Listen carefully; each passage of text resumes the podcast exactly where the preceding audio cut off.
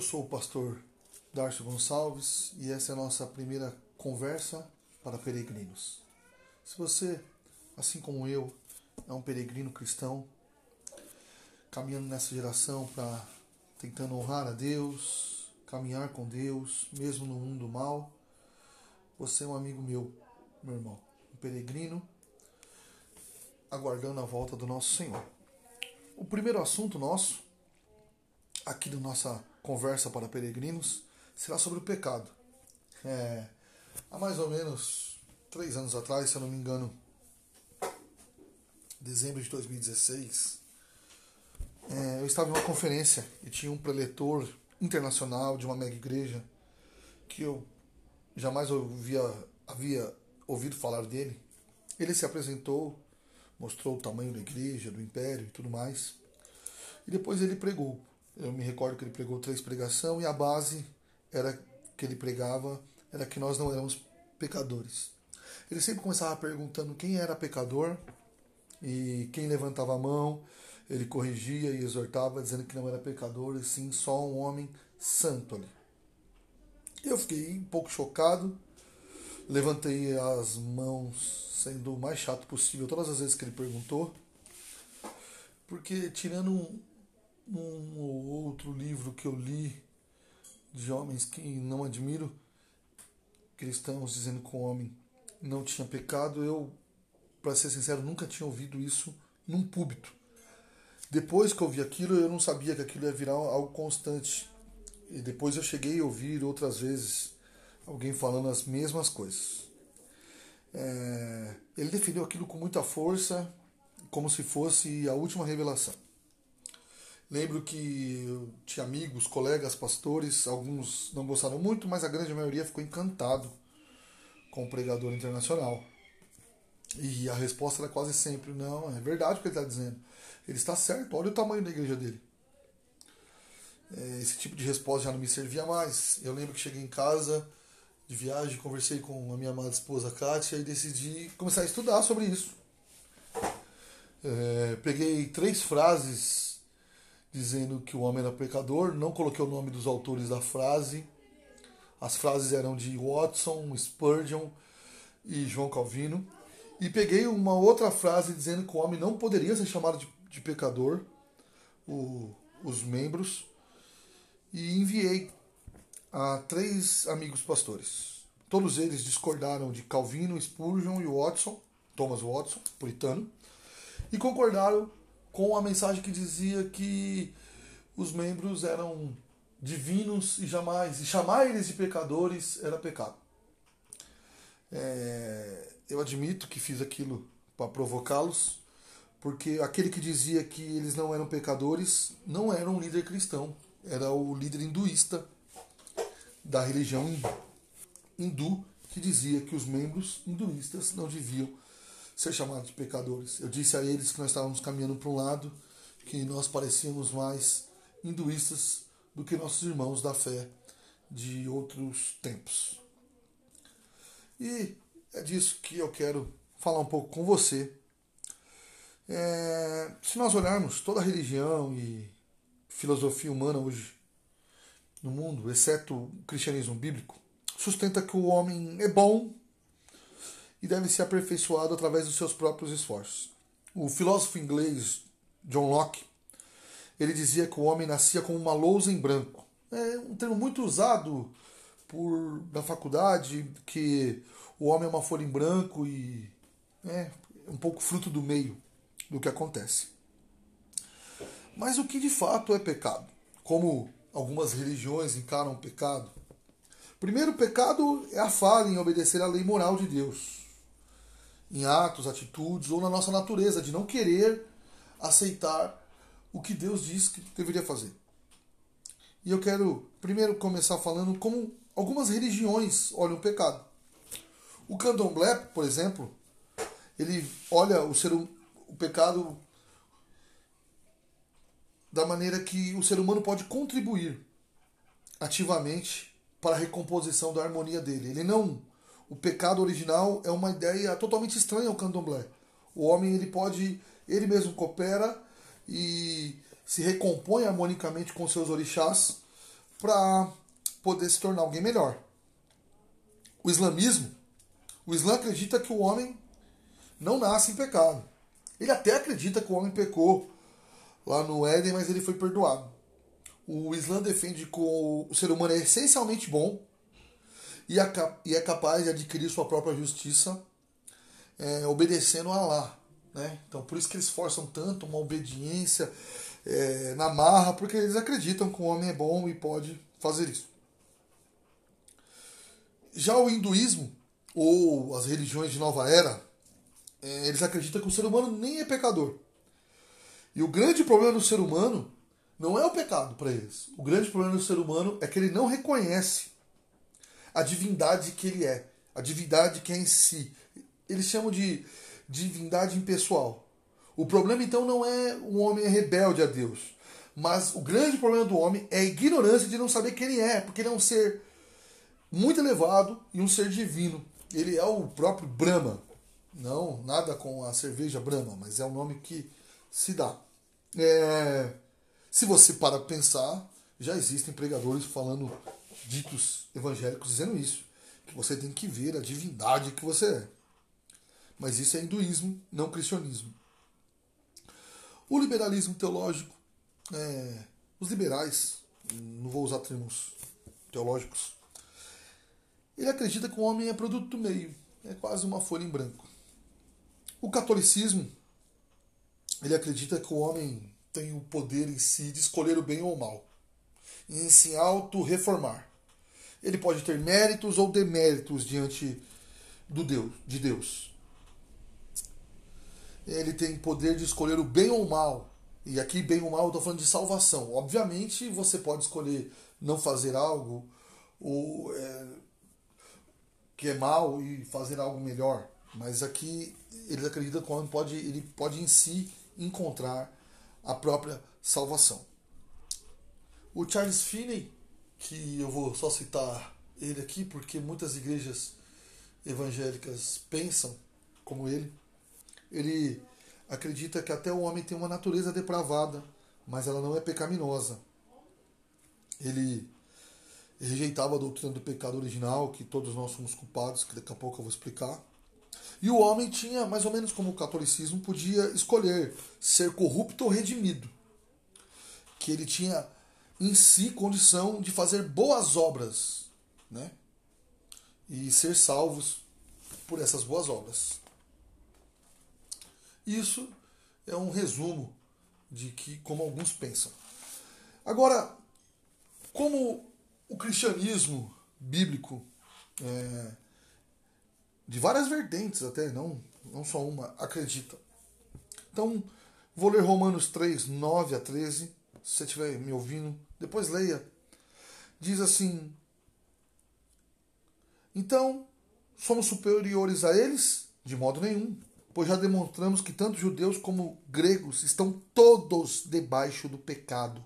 Não há, e aqui ele cita os Salmos, não há justo nenhum sequer, não há quem entenda, não há quem busque a Deus, todos se desviaram, juntos se tornaram inúteis. Não há quem faça um bem, nenhum sequer. A garganta deles é um sepulcro aberto, enganam com a língua, debaixo dos seus lábios a veneno de serpente. Ele está dizendo que todo homem é pecador. Não há nenhum justo, nenhumzinho. Ninguém é justo.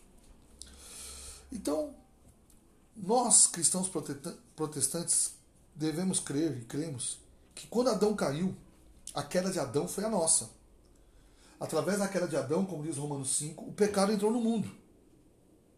Não há nenhum justo, e não é só Romanos que diz isso. Salmo 143, 2 diz que não condenes o teu servo, porque ninguém é justo diante de ti. Ninguém é justo diante de Deus. Diante de Deus, todos somos pecadores. Ninguém tem boa obra, mérito diante de Deus. Romanos 3,23 vai dizer que todos pecaram e estão destituídos da glória de Deus. Todos pecamos em Adão. Todos nascemos sem a glória de Deus. Né? Como disse Davi, em pecado me concebeu minha mãe. Até uma lenda entre alguns evangélicos que criança não tem pecado. Né? Isso é, é uma mentira, não é verdade. Quem tem filho, sobrinho, crianças perto, sabe que você não precisa ensinar o mal para ela. elas aprendem sozinho, mentir, tomar algo da irmã. Eu tenho gêmeas e vejo isso muito claramente. Tentam manipular os pais, não gostam de pedir desculpa ou perdão. Ninguém foi ensinado a pecar. O homem nasce com essa natureza pecaminosa. E Adão, ele é o representante nosso. Como ele pecou, nós pecamos. Isso está em Romanos 5,19. Ou Romanos 5, todo ele ali. Nós somos um exemplo que Lloyd Jones dá muito bom. Nós somos um palácio destruído. O que é um palácio destruído? Quem olha para o ser humano vê que um rei habitou nele, mas agora é só ruína. Então existe aquilo que nós fazemos de bom é a imagem de Deus que sobrou no homem. Até pessoas ruins na sociedade, assassinos, é, bandidos, em alguma coisa ele faz algo bom, ele ajuda um parente, ele ajuda, é, faz algo bom para uma criança, isso se vê em muitos lugares, isso é a imagem de Deus que restou no homem. E você precisa entender que todo o nosso ser foi afetado pelo pecado. Nossas emoções, nossos desejos, nossos objetivos, tudo isso tem o DNA, a digital do pecado, o nosso coração e até o nosso corpo físico.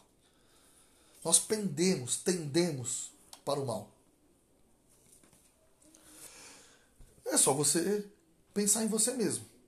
Eu consigo pensar em várias histórias. Quando você comete um erro grave no serviço ou qualquer outra coisa, o que, que você pensa primeiro? Vou me arrepender e admitir que fui eu? Ou você pensa como é que eu faço para ninguém ficar sabendo que fui eu? Você, homem, que infelizmente ainda assiste vídeos pornográficos na internet, o que, que você faz quando você acaba de assistir? admite que errou, pecou contra a sua família ou apaga o histórico. O pecado está em nós. Efésios 2:1 diz que nós estávamos mortos em nossos delitos e pecado. Esse era o nosso estado espiritual antes de nascer de novo. Nós estávamos mortos. Saímos da morte para a vida. E agora estamos sendo lavados pela palavra de Deus. É, eu lembro que havia uma história muito contada nas igrejas quando eu era garoto, que era dito como Jesus ou a igreja, ele, o homem era um, um ser que estava se afogando e Jesus ou a igreja chegava ali com um salva-vida, com uma boia e jogava para ele, e era decisão dele pegar ou não. E esse homem está se afogando e precisa segurar, precisa dessa chance. E aqui nós estamos jogando uma boia. É, não é assim que nós devemos crer, meu irmão. Nós não somos um homem, nós não éramos antes da conversão um homem se afogando. Nós éramos pessoas mortas. Nós éramos um morto no fundo mais profundo do oceano, com o coração petrificado, feito de pedra. O Senhor Jesus não jogou uma boia, o Senhor Jesus nos deu vida a mortos pelo pecado. Jesus não veio para simplesmente dar uma força, uma ajuda, né, mostrar um caminho, ele veio para nos dar vida. Nós estávamos mortos e completamente cegos, coração totalmente petrificado, e ele nos deu um coração de carne, nos deu vida. Assim como Jesus chamou Lázaro para levantar da sepultura, ele fez comigo com você. Jesus, eh, faria sentido Jesus chegar na frente da onde Lázaro estava é, enterrado e jogar uma boia, uma corda e falar: Lázaro, segura que eu te puxo para fora. Alguns apelos parecem isso, mas não, não foi assim. Nós éramos mortos no pecado, agentes de Satanás, e ele nos salvou. Quando cremos nele, ele nos salvou. E esse é o poder da ressurreição do nosso Senhor. Então nós estávamos mortos. Mas a grande questão é depois da conversão, pastor. Nós pecamos. Há algumas pessoas que querem dizer que nós não pecamos. O apóstolo Paulo, mesmo depois da conversão, disse que é, Jesus Cristo veio para salvar a ele, o maior dos pecadores. Ele era um pecador antes, mas ele ainda era pecador após. 1 João 1,8 diz que Se nós dissermos que não temos pecado algum, enganamos a nós, a nós mesmos e a verdade não está em nós. Não quero atacar nenhuma pessoa, mas todo pregador, todo cristão que diz que nós não temos pecado nenhum, a verdade não está nele. Isso é mentira. A Bíblia está dizendo isso. 1 João 1,8. E diz: se confessarmos os nossos pecados, Ele é fiel e justo para nos perdoar e nos purificar de toda injustiça. Sim, temos que confessar os pecados, porque também há uma doutrina aí, além de quem não tem pecado, que nós nem precisamos pedir perdão. Não precisamos confessar pecado. E 1 João 10 diz que se dissermos que não temos cometido pecado, fazemos de Deus mentiroso e sua palavra não está em nós. Todo aquele que defende que o cristão não peca está fazendo de Deus um mentiroso. O apóstolo João estava aqui atacando um, falso ensino. Alguns homens gnósticos, como hoje está cheio, diziam que eles não tinham mais a natureza que tendia ao pecado, que a natureza pecaminosa tinha sido eliminada e eles não podiam mais pecar. Isso era uma mentira evidente. E João está corrigindo os irmãos para não acreditarem nessa mentira. Para eles estavam negando que o pecado era algo sério, que matou o nosso Senhor. E João os adverte. Eles se diziam cristão, cristãos, mas não viam a necessidade de confessar pecado e nem de se arrepender. Por isso que João diz que tinha que confessar pecado. Eles estavam é, não dando a devida importância ao sangue de Cristo. Porque eles achavam que agora não precisavam mais. Em vez de arrepender e ser limpos pelo sangue de Cristo, eles estavam introduzindo toda essa impureza e mentira entre os cristãos. Nessa vida, meu irmão, nenhum de nós, nem eu nem você, ninguém está livre de pecar. Nenhum de nós pode baixar a guarda contra o pecado. O verso 10, que eu falei, se dissermos que não temos pecado, tornamos a Deus, fazemos de Deus mentiroso e a sua palavra não está em nós. Não, esses falsos mestres, eles, eles não admitiam que o pecado quebrava a nossa relação com Deus. Isso está no, nesse mesmo 1 João 1, 6 e 7. Eles não admitiam que tinham natureza pecaminosa, o verso 8 deixa isso claro. E ainda queriam dizer que não cometiam pecado. E essa é uma mentira que passa, tenta passar por cima da verdade fundamental das Escrituras. Todos somos pecadores, por natureza e por obra. Somos pecadores na nossa natureza e somos pecadores porque cometemos pecado. Quando, pela graça de Deus, somos convertidos, nossos pecados são perdoados, o pecado passado, presente e futuro. Mas ainda pecamos e devemos confessar. Lógico que confessamos o pecado não para ganhar a aceitação de Deus, porque o sangue do Senhor Jesus que nos deu acesso, aceitação diante de Deus. Mas a barreira da comunhão foi quebrada e é através do confessar que ela é recolocada no seu devido lugar. E outro, irmão, essa doutrina tem crescido porque é difícil para muitos. Para muitos não, para todos, inclusive para mim, admitir que somos falhos, negligentes, falhamos como pais, pastores, marido. Ontem mesmo, como que eu posso dizer? Como é o crente pode dizer que não tem pecado? Você precisa pensar muito da última vez que você pecou? Ontem eu fiquei nervoso de uma maneira com a minha esposa por algo pequeno e o que solucionou esse problema foi eu pedir perdão para ela porque eu pequei. Essa é a verdade. Mas nós não queremos admitir. Porque admitir pecado requer humildade e sinceridade, mostrar nossas fraquezas e deixar claro que precisamos da graça de Deus para tudo. Nós não temos que temer revelar nossos pecados a Deus, irmão. Deus já os conhece. O pecado que você cometeu ontem, hoje, vai cometer amanhã, o Senhor já o conhece.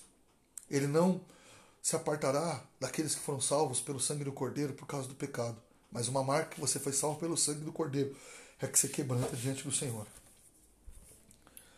Na realidade, quando nós nos arrependermos diante do Senhor, Ele vai apartar o pecado de nós e nos atrair para Ele.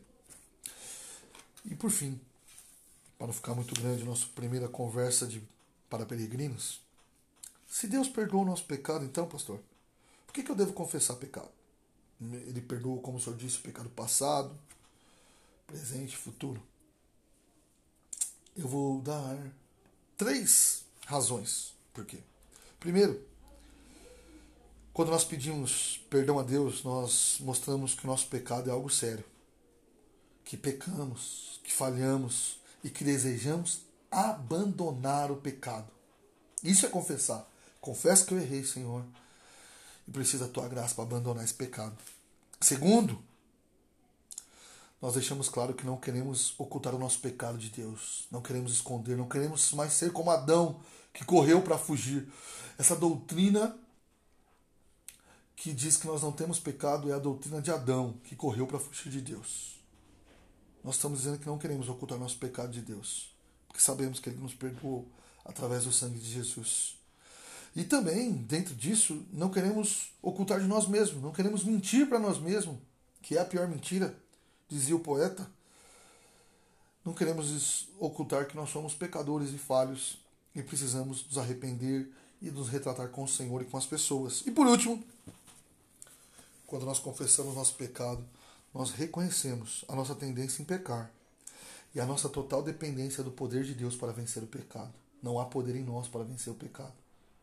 Só há poder em Cristo, na graça de Cristo, através do Espírito Santo em nós, para vencer o pecado. Para não ficar muito longo, eu vou terminando por aqui.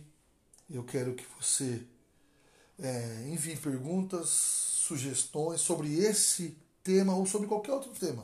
A nossa conversa para peregrinos, podemos falar sobre qualquer tema que aborda aí a vida cristã, é, casamento, criação de filhos, relacionamento é, e qualquer outra dúvida que o irmão possa ter, possa me enviar. Se eu souber, eu prometo responder. Se eu não souber, prometo pesquisar. E se mesmo pesquisando não conseguir achar respostas, prometo dizer que não sei.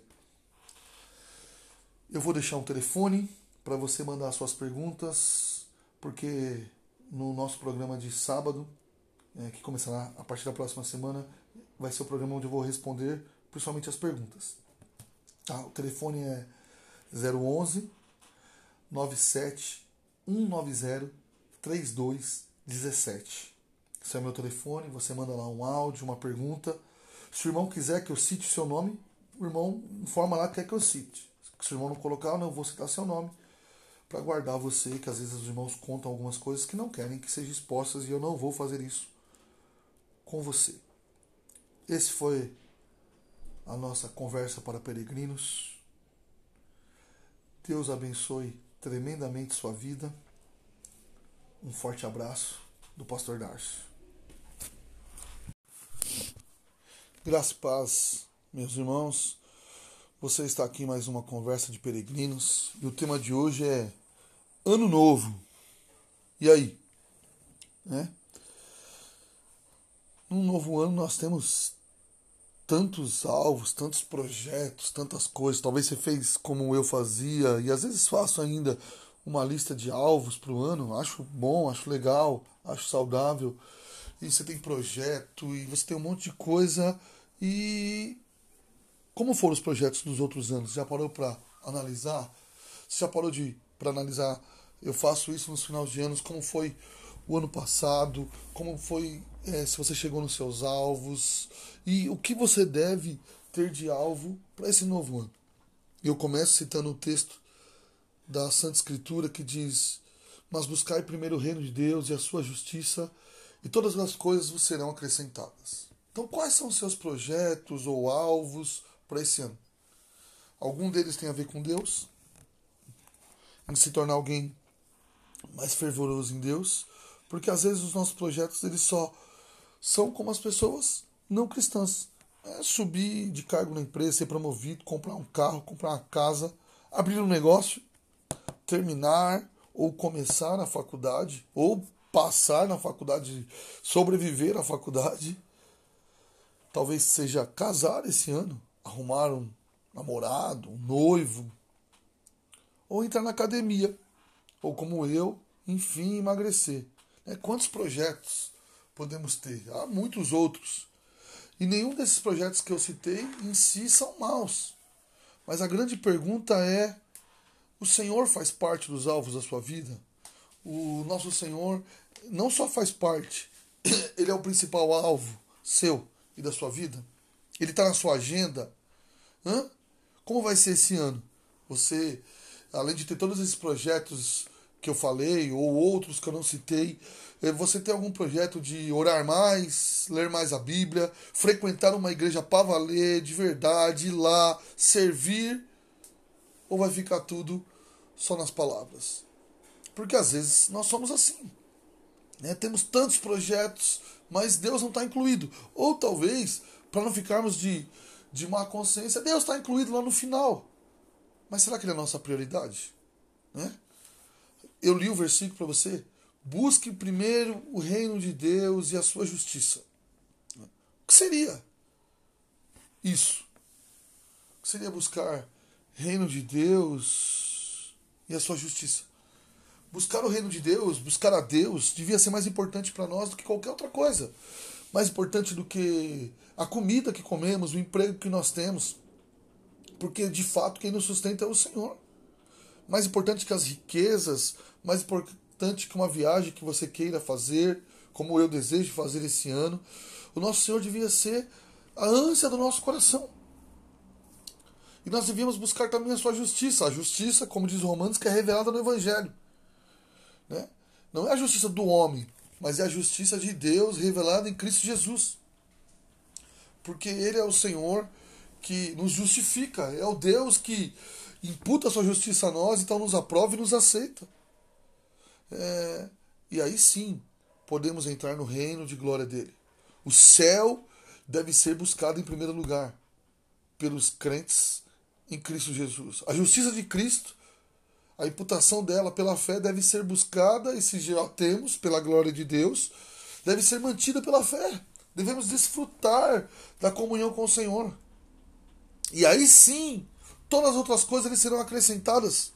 Não é que Deus vai tirar tudo, mas tudo que precisamos, tudo que for da, da, da vontade de Deus, dada de uma maneira não que você conquistou, porque eu busquei, agora Deus vai me dar tudo. Não. Tudo que Deus dá é livremente dado. É pela liberalidade de Deus. Ele não tem obrigação. Se você vai à igreja, se você ora, se você dizima, ou o que, que você faz, se você ajuda os pobres. Deus não tem obrigação nenhuma de dar a você. Deus não, não é devedor de ninguém. O Senhor dá pela sua liberalidade todas as coisas. Tudo que você tem, o que você comeu aí no Ano Novo e Natal, o presente que você deu, o presente que você ganhou, nós recebemos das mãos de Deus, porque é Ele que nos abençoa sempre. Procurar o reino e a sua justiça significa procurar a ajuda de Deus em primeiro lugar. Para qualquer coisa que você vá fazer, meu irmão, ore, busque ao Senhor, peça a sua ajuda e a capacitação. Você não, tudo isso que diz em autoajuda que você pode, que você consegue é mentira. Tudo que formos fazer, precisamos do Senhor. E tudo que formos fazer, temos que fazer como Tiago, se Deus quiser, porque nem sabemos até quando vamos viver. Procure a ajuda do Senhor. Eu tenho um projeto de emagrecer esse ano. É o terceiro ano seguido, né? Eu tinha um projeto de perder 5 quilos, 10 quilos, estamos já em 15. Ou talvez 20. Para minha mulher eu falo 15. Então, eu digo com verdade de coração, irmão. Eu tenho orado para conseguir isso. Por quê? Porque em tudo eu dependo do meu Senhor. Eu dependo, eu sei que, eu, que além da oração tem que fazer, ok, mas pode ir mas tudo deve começar em oração. Eu posso fazer outras coisas, eu posso entrar numa academia, que eu não vou, eu posso andar, eu posso é, cortar algumas coisas de comer, mas eu devo começar em oração. Que o Senhor me capacite a isso, não só isso, a todas as outras coisas, tudo que eu tenho, eu preciso do meu Senhor. Nós devemos procurar o reino e justiça, é encher os nossos pensamentos com os desejos de Deus. É, é aprender a gostar daquilo que Deus gosta, aprender a amar aquilo que Deus ama, aprender a não gostar daquilo que Deus não gosta. Aprender a odiar o que Deus odeia. E Deus odeia. Deus odeia o pecado, Deus odeia a mornidão, Deus odeia um monte de outras coisas na Bíblia. E obedecer a Deus em tudo. Deveria ser o alvo de cada cristão. Ah, pastor, eu não vou conseguir obedecer a Deus em tudo, eu vou falhar, tá? E quando falhemos, que a gente venha se arrepender e voltar ao alvo de obedecer a Deus. De buscar a Deus em obediência. Porque a resposta, aqueles que creem, que têm fé, obedecem. Realmente, aquele que deseja a Deus de coração, que tem fé na, na sua obra, vai obedecer a Deus. Então, o que é mais importante para você? Haverá muitas coisas nesse ano que vão competir contra a nossa maior prioridade, que é crescer em Deus, buscar a Deus, amar a Deus e servir a Deus. E se ela está lá no finzinho da sua lista, ou se ela nem entrou, ou se você nem pensou, se arrependa e inverta tudo, dá tempo. E quando eu falo colocar Deus, estou falando de você fazer um monte de coisa na igreja.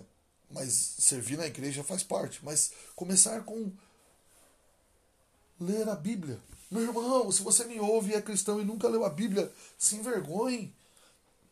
E comece a ler a Bíblia. Se você já leu a Bíblia há muito tempo, mas não voltou, não leia a Bíblia todos os anos. É a nossa regra de fé e conduta. A Bíblia é inerrante, infalível, suficiente ao crente. Leia a Bíblia. Não há como buscar a Deus sem ler a Bíblia. Ah, eu não tenho tempo. Sai do Facebook, do YouTube, que já ajuda. Leia livros. Sim, leia bons livros. E eu posso até te indicar alguns bons livros. Leia, já leu O Peregrino, de John Bunyan? Leia O Peregrino, por favor, leia o peregrino. Faça da Bíblia a sua prioridade, mas leia bons livros. Leia Graça Abundante de John Bunyan, quando ele fala do pecado, de como Deus o salvou dos seus pecados. Leia, meu irmão. Se você que me escuta é pastor ou aspirante a pastor, deseja, um obreiro, sabe? Leia a supremacia de Deus na pregação de John Piper. Leia pregação na era secular de Tim Keller, que eu li agora em dezembro. Maravilhoso livro.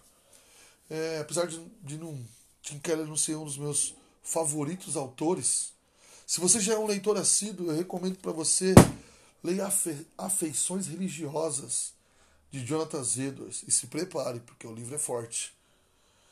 E se você aí está querendo sair dos livros de autoajuda cristão, por favor, saia dele, seja ele cristão ou não cristão. E precisa de um autor para começar, leia Jerry Bridges. Leia Em Busca da Santidade, leia sobre piedade, leia dele Confiando em Deus, A Vida Frutífera, Quem Sou Eu. Eu conheci esse autor fazem uns dois anos e acabei lendo quase tudo que existe dele em português. Uns nove a talvez dez ou onze livros. Todos ótimos livros. Leia, leia, meu irmão. Cresça, expanda. Leia Graça Extravagante. Me foge. A, a autora chama Bárbara. Eu ia esquecer o nome, mas eu lembrei. Leia a Doutrina do Arrependimento de Thomas Watson. Sim, leia. Há muito que se ler. Comece a ler, meu irmão. Ore. Faça de um projeto da sua existência aqui em 2020 orar, crescer na vida de oração, na piedade. Busque ao Senhor de coração. Faça do seu devocional alta prioridade. Busque a Deus, meu irmão.